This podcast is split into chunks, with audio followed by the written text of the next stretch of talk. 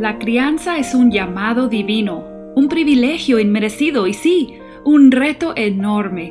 Somos pecadores, criando a pecadores, pero no tenemos que andar solos. Hola, soy Susie Bixby y este es el podcast de Crianza Reverente. Te invito a que caminemos juntos hacia una crianza que exalta a Dios. Tú, yo y nuestros hijos, delante de Dios. En un tiempo cuando tantas voces nos proclaman verdades y medias verdades y mentiras acerca de la familia y de los hijos, Aquí en Crianza Reverente decidimos regresar un poco al pasado y escuchar una voz que por casi 30 años ha proclamado verdad bíblica y ha llamado a padres a seguir la instrucción bíblica sobre la crianza. Esa voz es el autor del libro Cómo pastorear el corazón de tu hijo. Muchos de ustedes consiguieron el libro y descargaron la guía de estudio para poder profundizar más. Ya llevamos 10 episodios animándote a leer el libro y tomando ciertos temas de cada capítulo que creemos que son un reto especial para la generación de hoy, que está procurando criar hijos para la gloria de Dios. El episodio anterior, el número 121, fue el último basado en la primera sección del libro que el autor tituló Fundamentos para la Crianza Bíblica. Si has estado escuchándonos, sabes que hemos abarcado temas muy importantes como el pastoreo del corazón, porque de él mana la vida, la autoridad, las metas y los métodos bíblicos y no bíblicos de la crianza, una y otra vez hemos visto que el autor nos apunta a la suficiencia de las escrituras y la gran importancia de nosotros, padres, obedecer a Dios y modelar esa obediencia y fe que queremos pasar a nuestros hijos. Esta segunda sección del libro se titula La crianza en las diferentes etapas de la niñez. En estos seis capítulos, realmente lo que vemos son tres etapas, dos capítulos por etapa. Las etapas son la infancia, la niñez y la adolescencia. En la guía de estudio, cada capítulo corresponde a una de estas etapas, o sea, abarca dos capítulos del libro. Así que realmente estamos acercándonos al final de esta serie. Tenemos este episodio y dos más. Como deseamos que los episodios del podcast sean una ayuda adicional al contenido de los capítulos, no vamos a hablar aquí hoy de todo el contenido muy bueno que hay en los capítulos 14 y 15, que son los que tocan para esta semana. Pero menciono brevemente lo que abarcan para los que quieren seguirnos el hilo y saber dónde vamos. En cada una de estas tres etapas, el autor escribe un capítulo sobre los objetivos de esa etapa y un capítulo sobre los procedimientos o métodos específicos que mejor aplican en esa etapa. Hay mucha información muy buena. Te animo, si aún no consigues el libro, búscalo. Está disponible eh, en Kindle, en amazon.com, eh, formato electrónico. Te animo mucho que hagas ese libro parte de tu biblioteca familiar y que vuelvas a repasarlo en cada etapa de la crianza. En estos capítulos 14 y 15, el autor nos recuerda más que nada de algunas de las cosas que ya se han visto en el libro, pero los aplica específicamente a la etapa de 1 a 5 años de edad. El autor aclara para nosotros que hay una gran lección que queremos que los niños aprendan durante esta etapa. Y voy a citar de la página 133 del libro. Dice así, la lección más importante que el niño debe aprender durante este periodo es que él es un individuo bajo autoridad porque ha sido creado por Dios y tiene la responsabilidad de obedecer a Dios en todas las cosas. Ahora, Mateo, esto es súper contracultural, ¿no? Creo que las personas hoy en día quieren que digamos que la lección más importante que los niños necesitan aprender es que son amados y son buenos y son merecedores de cumplir sus sueños. O creo que incluso hay una versión cristiana de eso, ¿no? Que los niños necesitan aprender que Cristo los ama y sus papás también y que se deben amar a sí mismos porque son creados a la imagen de Dios. Y eh, hemos visto que Tripp está basando su declaración en Efesios 6, del 1 al 4. ¿Puedes, Mateo, leernos esos versículos y, luego decirnos si estás de acuerdo con el autor acerca de esta lección en esta etapa de la vida? Claro. Eh, dicen estos versículos, eh, Efesios 6, 1 al 4, la Biblia de las Américas lo traduce así. Hijos, obedezcan a sus padres en el Señor, porque esto es justo.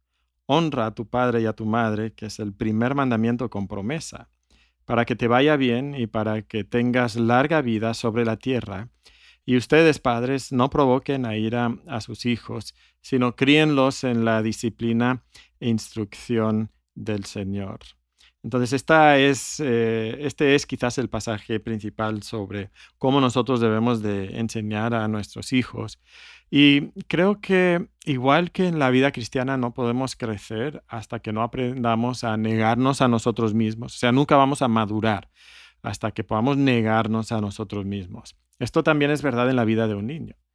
Un niño realmente no puede madurar, eh, no va a a poder desarrollarse como persona, como la persona que Dios quiere que sea, hasta que aprenda a negarse a sí mismo. Y el mejor contexto para que aprendan esto es en esa relación con sus padres, donde los padres le están enseñando la obediencia, aun cuando no quiera obedecer aun cuando sus mm. deseos eh, naturales pues sean hacer otra cosa, ¿no? Él quiere jugar, él no quiere comer eh, sus verduras, él sí quiere ver más horas de televisión, él quiere ir con sus amigos, pero tiene que aprender que, que no, si, si papá, mamá dicen que no, eh, como autoridad de Dios en sus vidas, él tiene que aceptar eso de buena voluntad.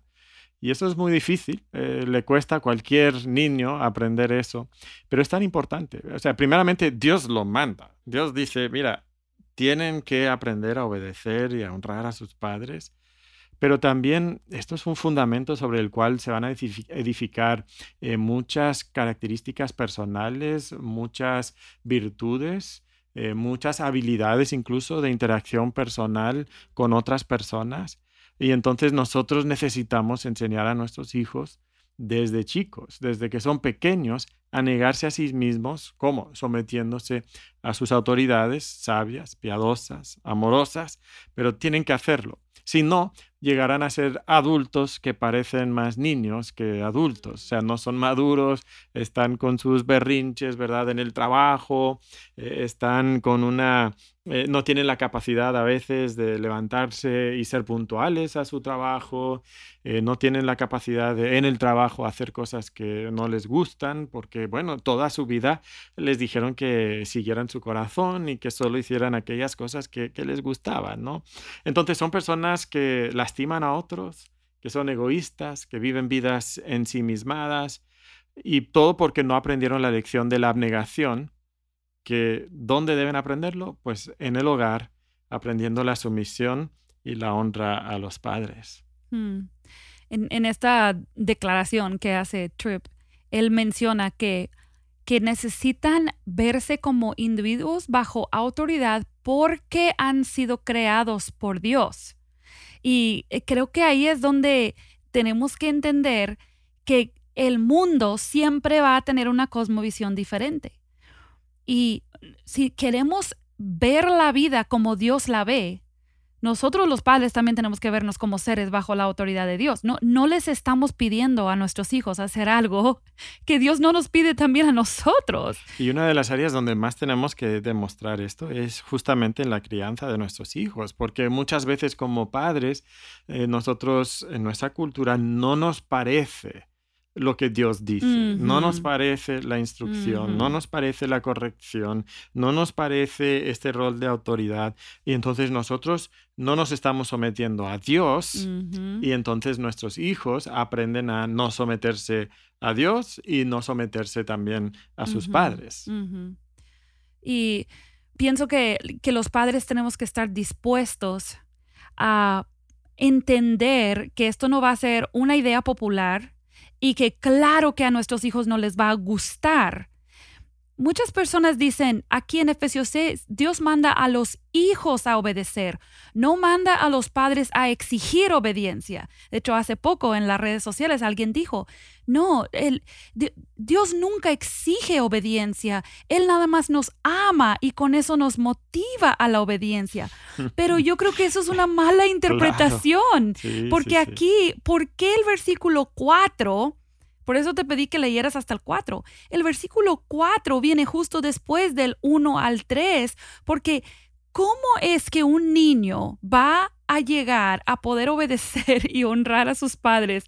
Porque si tú has tenido un niño chiquito en tu casa, tú sabes que no le nace, no le nace a, ningún niño someterse a una autoridad. Entonces, aquí Pablo está diciendo, padres, críenlos en la disciplina e instrucción del Señor para que puedan entonces aprender a obedecer y honrar y así tener esta promesa que está ahí. Y por supuesto que Dios mismo usa la ilustración de un padre, como un padre disciplina a sus hijos, como señal de su amor por ellos. Eso ilustra para nosotros cómo Dios nos disciplina también a nosotros. Entonces, eh, creo que esa manera de ver las cosas, los, estos pasajes, eh, claramente distorsiona la noción bíblica, pero sí es una reacción muy común de una sociedad que no quiere para nada la autoridad y la disciplina. Sí, sí.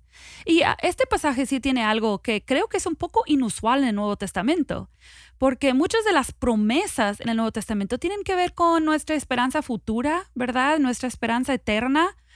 Eh, no tanto promesas acerca de lo que nos va a pasar aquí en la tierra, pero aquí Pablo dice que este mandamiento para los hijos de obedecer y honrar a sus padres es el primer mandamiento con promesa. Y luego dice que esa promesa tiene algo que ver con una vida bendecida y larga. Entonces, ¿cómo debemos entender? Porque tú como yo habrás escuchado muchas versiones de lo que significa esto, ¿no? ¿Cómo debemos entender esta promesa y cómo funciona para nuestros hijos? Creo que tenemos que evitar convertirlo en algún tipo de, legalismo, ¿no? O sea, pórtate bien y te va a ir bien, o algún tipo de evangelio de prosperidad. Eh, que la clave aquí entonces para que tú seas próspero y rico y que tu vida eh, sea muy larga y no tengas problemas de salud, bueno, simplemente obedece a tus padres y esa como que es la llave mágica para abrir eh, todas esas bendiciones para nosotros. creo que no es así porque tenemos muchos ejemplos de personas muy piadosas que también sufrieron, eh, tanto en la Biblia, esos ejemplos, como experiencia personal. Todos nosotros hemos conocido personas así. Ahora, habiendo dicho eso, eh, sí existe un principio general. Cuando los niños aprenden a obedecer y a honrar a sus padres, van a recibir muchas bendiciones a lo largo de su vida. Eh, van a recibir, por ejemplo, eh, eh, la bendición. Un, niño que aprende a someterse y honrar a sus padres recibe la bendición de, no involucrarse en actividades ilegales. O sea, sus padres le han enseñado a obedecer. Y entonces la autoridad dice, por ejemplo, no robarás. Bueno, tiene una disposición a no robar, a evitar el robo o la violencia, algún tipo de asesinato o maltrato de otras personas. Y entonces no está metiéndose en un ambiente donde puede sufrir, donde puede estar expuesto a la violencia tanto como eh, otra persona, ¿verdad? Entonces, esta es una bendición que nosotros podemos recibir eh, si nosotros hemos aprendido a, obedecer a nuestros padres. Eh, cuando tenemos ese, ese, temor a las autoridades, nos vamos a preservar de muchas muchos daños, eh, de muchos peligros.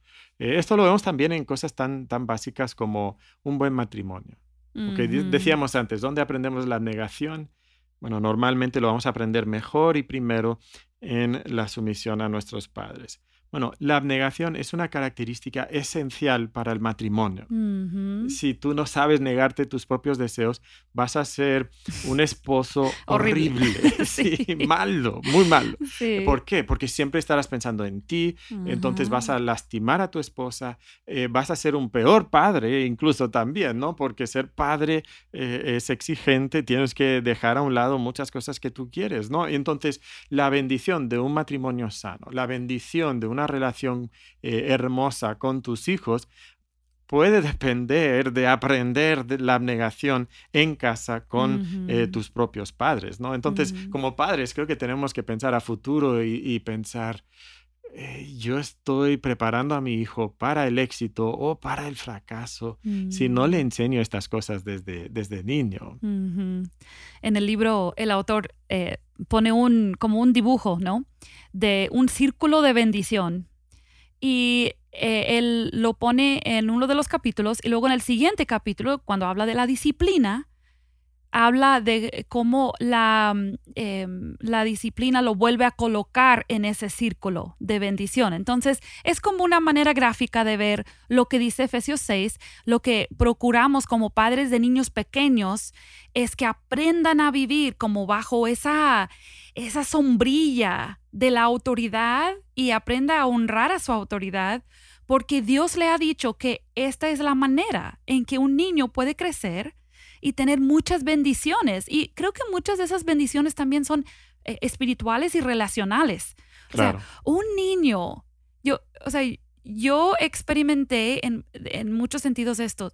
Yo crecí sabiendo, sin lugar a duda, que yo estaba bajo autoridad. No, nunca fue algo que yo cuestioné, porque mis padres me criaron como describe Tripp en el libro. Entonces, las bendiciones espirituales que yo he experimentado como resultado de eso, yo no las puedo contar. O sea, la, bendición de tener esa, esa disposición en mi corazón hacia Dios porque mis papás me entrenaron a tener esa disposición hacia ellos. Y claro que no es automático, no es que mis papás me dieron la salvación porque me criaron así, simplemente que ha sido una bendición en mi vida el experimentar esa, como conocer esa sensación ¿no?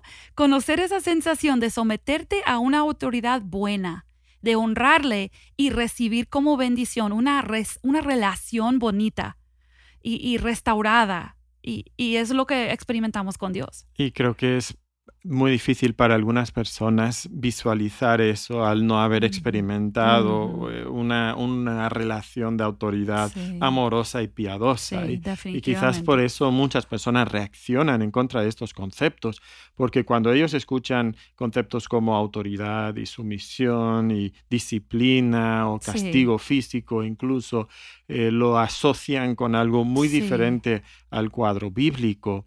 Pero el cuadro bíblico realmente es muy hermoso. Mm, sí, sí. Y gracias a Dios por esas bendiciones que podemos ayudar a nuestros hijos a tener si es que nosotros hacemos también eh, nuestra parte. Em, hablemos un momento de, de, lo que realmente es obediencia y lo que es honra. Son, son palabras sencillas que probablemente todos creemos entender, pero cuando hablamos de obediencia y honra, como Pablo los usa en Efesios 6, ¿cómo saber exactamente qué cuenta como obediencia y honra y qué no da la talla? ¿Es posible obedecer sin honrar o, viceversa? Eh, creo que sí es posible obedecer sin honrar. Creo que no es posible honrar sin obedecer. sí. Eh, creo que esas dos cosas sí van de la mano. Eh, Ted Tripp en el libro dice que un niño cuando realmente está obedeciendo lo hace sin desafío, sin excusa, sin mm, demora. creo que son muy buenas palabras para padres, ¿no? Porque permitimos mucha obediencia que no entra dentro de esas tres categorías. Eh, creo que incluso debemos de ir un poquito más allá de esas tres eh, frases, porque ah, niños pueden haber sido disciplinados lo suficiente como para saber que yo tengo que obedecer sin, desafío, sin desafío, sin excusa, sin demora, y todavía en su corazón no estar honrando, ¿no? O sea, tenemos, por ejemplo, el típico caso, ¿no? De, de, una mamá que le dice a su hijo adolescente que saque la basura y entonces se para y saca la basura, pero lo hace eh, enojado, lo hace... Y toda la casa sabe que no quiere sacar la basura. Eh, debajo, así entre dientes, está hablando mal. En nuestra casa nunca pasa nada parecido. Nunca, nada, ¿verdad? Nada así. Eh, bueno, eso claro que no es una obediencia que está reflejando honra para los padres. Estaba estudiando un poquito estas palabras. Obediencia nos habla en su sentido más básico, pues simplemente de hacer lo que se te dice. Pero el concepto bíblico, o sea, de una obediencia realmente bíblica que agrada a Dios, es mucho más que eso, porque nos habla de, escuchar. De hecho, la palabra obediencia tiene como su raíz escuchar, mm. pero es escuchar y luego hacer. Incluso a veces tiene la idea de ceder o de rendir algo.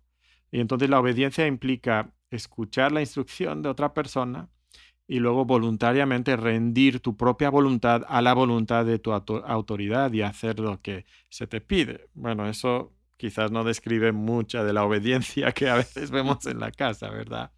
Eh, pero pensando también en la palabra honrar, eh, tiene la idea como tanto en griego como en hebreo como en español, la palabra honrar tiene ese concepto de darle estima especial a algo, eh, incluso darle reverencia o respeto. en, en la palabra en hebreo en particular es interesante porque significa algo que es de peso o darle peso a algo. Entonces, cuando yo honro a mi padre y a mi madre, yo les estoy dando el peso debido, ¿no? Por su por quiénes son y por lo que ellos representan en mi vida. Eh, de hecho, incluso es, es eh, tiene la misma raíz que la palabra gloria. Mm. en hebreo, ¿no? Igual que damos gloria a Dios, estamos dando honra a Dios y aquí a nuestros padres en, en, particular. Entonces, creo que eso nos da una idea de lo que debería de ser la actitud del niño hacia sus padres. O sea, no es solo una obediencia por, y, lo hago porque si no me van a pegar y no quiero que me peguen. No, no es eso, sino es un, un aprecio, una estima, es darle peso a lo que mis padres me piden y lo que mis padres son en mi vida y porque yo les doy ese peso, esa gloria, esa honra, entonces ahora yo les obedezco también. E, estaba intentando pensar cómo, se vería esto ¿no? a la larga. Eh, eh, muchas veces nosotros tenemos que pensar, o sea, pensándolo bíblicamente, tenemos padres, o sea, como padres, perdón, tenemos la labor de tomar estos pequeños necios, porque la necedad está ligada a su corazón y, su corazón está llena de rebeldía en contra de Dios, en contra de toda autoridad, y criarlos en la disciplina y amonestación del Señor. Ese es nuestro objetivo. Y entonces por medio de la disciplina amorosa, por el discipulado paciente, con mucha comunicación. Estamos confrontando el pecado que hay en su corazón y estamos dirigiendo su atención al Evangelio de Jesucristo, porque ese Evangelio puede transformar su corazón. Y luego en nuestra comunicación les indicamos los peligros que existen eh, cuando caminan en su propio camino y cuando rechazan la instrucción divina. Eh, y entonces en ese contexto de autoridades piadosas que les enseñan estas cosas, empiezan a amar y a valorar o honrar a sus padres. Y entonces cuando llegan a ser adolescentes, le dan peso a sus padres, la opinión de sus padres, quieren agradar a sus padres y, aprenden a discernir entre el bien y el mal por la instrucción, escuchando la instrucción de sus padres. Van a aprender la sumisión a la autoridad humana y a la autoridad de Dios en su vida, van a aprender a negarse a sí mismos y entonces eso les da eh, esas capacidades necesarias para buenas relaciones interpersonales, sea en la iglesia, o sea en el matrimonio, o sea en su trabajo. Y esta actitud de honra va a acompañar a estos niños aun cuando son adultos. Y ahora cuando nosotros somos adultos ya, ya como viejitos, ¿no? Como mm. padres viejitos, eh, vamos a poder disfrutar de una estrecha relación con nuestros hijos. Pero si no les enseñamos eso, entonces estamos encaminándonos en, otra orientación, en otra mm. dirección. Y estamos poniendo a nuestros pequeños rebeldes necios en una trayectoria de siempre caminar en su propio camino, de mm. siempre hacer lo que ellos quieren. Y a veces los mm. manipulamos, ¿no? Les damos los sobornos, como hemos hablado en los últimos episodios, y logramos entonces que hagan lo que nosotros queremos en ese momento pero realmente es lo mm. que ellos quieren. Y todavía ellos están haciendo lo que ellos quieren. Y entonces empiezan a resistir y despreciar cualquier otra opinión, cualquier otra autoridad en su vida. Cuando llegan a la adolescencia ya no quieren escuchar a papá y a mamá, eh, no quieren escuchar a otras autoridades en su vida y lo más terrible, tampoco quieren escuchar a Dios, ¿no? Porque siempre se les ha permitido andar en su propio camino y seguir su propia mente. Y entonces se convierten en adultos que son adultos ensimismados. Siempre buscando hacer lo que ellos quieren, siempre entrando en conflicto interpersonal con otras personas, luchando por conseguir lo que ellos quieren para sí, lo que les beneficia a ellos. Y entonces en su relación matrimonial, en su vida espiritual, en la iglesia, en su vida laboral, todo esto se manifiesta. E incluso como, como padres, ¿no? Al final, los padres terminan en su vejez, ahí sentados en su casa pensando, ¿por qué mis hijos no quieren venir a verme? ¿Por qué mis hijos no se acercan y quieren, eh, quieren pasar tiempo conmigo? Bueno, es que nunca les enseñamos a honrar a los padres. Mm. y, entonces no estamos hablando de una mera obediencia servil, donde obedecen porque sí, porque yo se lo exijo, porque mm. soy un sargento. No, estamos hablando de, un contexto de amor, de mm. discipulado, también de disciplina, y eso conlleva entonces o, les lleva a nuestros hijos a una obediencia motivada por, por aprecio, por estima, por honra mm. eh, de sus padres. Y creo que esto es lo que nosotros deseamos, ¿no? Para nuestros hijos. Y esto es lo que Pablo tiene en mente. Y creo que este es el cuadro que también agrada a Dios. Mm. Yo pienso en esa frase que creo que el autor ha usado de que la disciplina es una misión de rescate.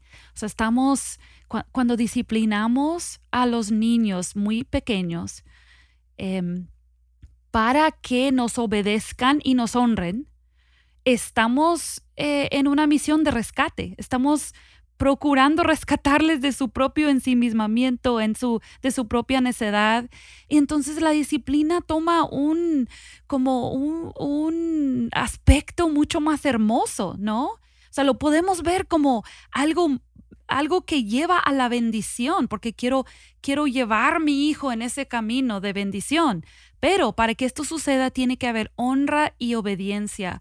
Por eso el, autor nos ha venido recalcando que no solamente es la conducta, es la actitud, es el corazón.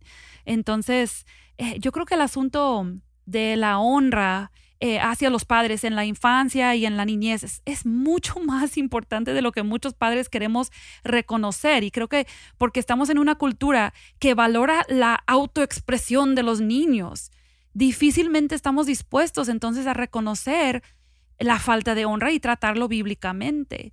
Y eh, sin ningún deseo de ofender, quiero que mencionemos aquí en, un eh, par de minutos que nos quedan Em, varias áreas donde yo creo que es común que los padres y las madres permitimos una falta de honra en los hijos. A veces tú y yo hemos comentado, ¿verdad? Vemos a, alguna familia y, nosotros sabemos por qué camino van esos hijos, ¿no? Mm, sabemos el futuro que espera a hijos que están manipulando a sus padres, que están rehusando obedecer y, y yo ah, mi corazón se llena de compasión porque veo a mamás paradas sin saber qué hacer. Porque el mundo les ha dicho que permitan a sus hijos eh, expresarse y, y, sí, claro que queremos permitirles expresarse en, en obediencia y honra. Sí, porque no somos sargentos, ¿no? Que decimos una orden y lo tienen que hacer sí o sí. O sea, queremos que obedezcan, pero es un en un contexto, y el, autor habla de esto en estos capítulos, donde hay comunicación y los hijos nos, nos pueden expresar sus sentimientos y nosotros tomamos en cuenta lo que ellos dicen y queremos saber lo que ellos opinan, pero finalmente sí hay una relación de, padre-hijo, de autoridad a, persona que debe someterse a esa autoridad y tenemos que, que cultivar eso también bien. Ahora dices que, lo has visto que no lo hacen. ¿Cómo, has visto que no lo hagan? Sí, especialmente en esta etapa, ¿no? De niños muy pequeños. O sea, desde bebés, los papás permiten que sus hijos muy pequeños les pegan o les griten con enojo sin detenerlos, sin, sin em, mostrar una falta de aprobación, sin, comunicarle eso a su hijo, ¿verdad? Que eso no se permite. Que es grave, que hay una gravedad. Y, incluso a veces nada más las mamás quieren como distraer a sus hijos de hacer algo malo en lugar de mirarle a los ojos y hacer entender al niño que eso no es aceptable, que eso no se puede. Y cuando el niño responde mal, eh, incluso cuando los bebés todavía ni pueden decir muchas palabras, pueden ser muy faltos de respeto, ¿no? Entonces los papás tenemos la oportunidad desde muy pequeños a ir entrenándolos cómo se muestra honra. No, no solamente cómo se obedece, cómo se muestra honra. Cuando un niño obedece llorando de enojo, lo detenemos y le decimos, no, debes obedecer con buena actitud. No llores así cuando estás obedeciendo. Claro que no entiende todo, pero los estamos entrenando eh, en honrar. Y, yo creo que hay, hay padres que se ríen, se ríen de conducta irrespetuosa. Y yo sé que a veces los niños hacen cosas bien chistosas, pero si es habitual en tu casa que un niño hace una cara a mamá así. Sí, o conteste de una manera un poco grosera, incluso nos reímos, ay, qué risa, ¿verdad? Un niño hablando así, eso no, refleja esta actitud de honra. Si, si, necesitas reírte, ve a tu cuarto y ríete y luego regresa. Pero en serio, en serio, que muchas veces estamos aceptando obediencia con mala actitud eh, y no estamos tratando realmente con la actitud de nuestros hijos. Entonces, bueno, creo que, creo que este tema daría para mucho, para mucho, más, pero em, realmente seamos, eh, seamos padres que, que, que queremos llevar a nuestros hijos por ese camino de la obediencia y la honra, porque entendemos lo que les espera en un futuro si no obedecen a Dios en esta área. Y bueno, em, quiero mencionar que la guía de estudio para estos capítulos del libro es el capítulo 11, porque la guía de estudio es un capítulo para toda esta etapa de la infancia a la niñez. Entonces, eh, te animo a que estudies la guía de estudio esta semana, que leas el libro si lo tienes y que consideres si en tu crianza estás llevando a tus hijos hacia aprender a obedecer y honrar a su padre y a su madre. Gracias por escucharnos. Nos vemos pronto.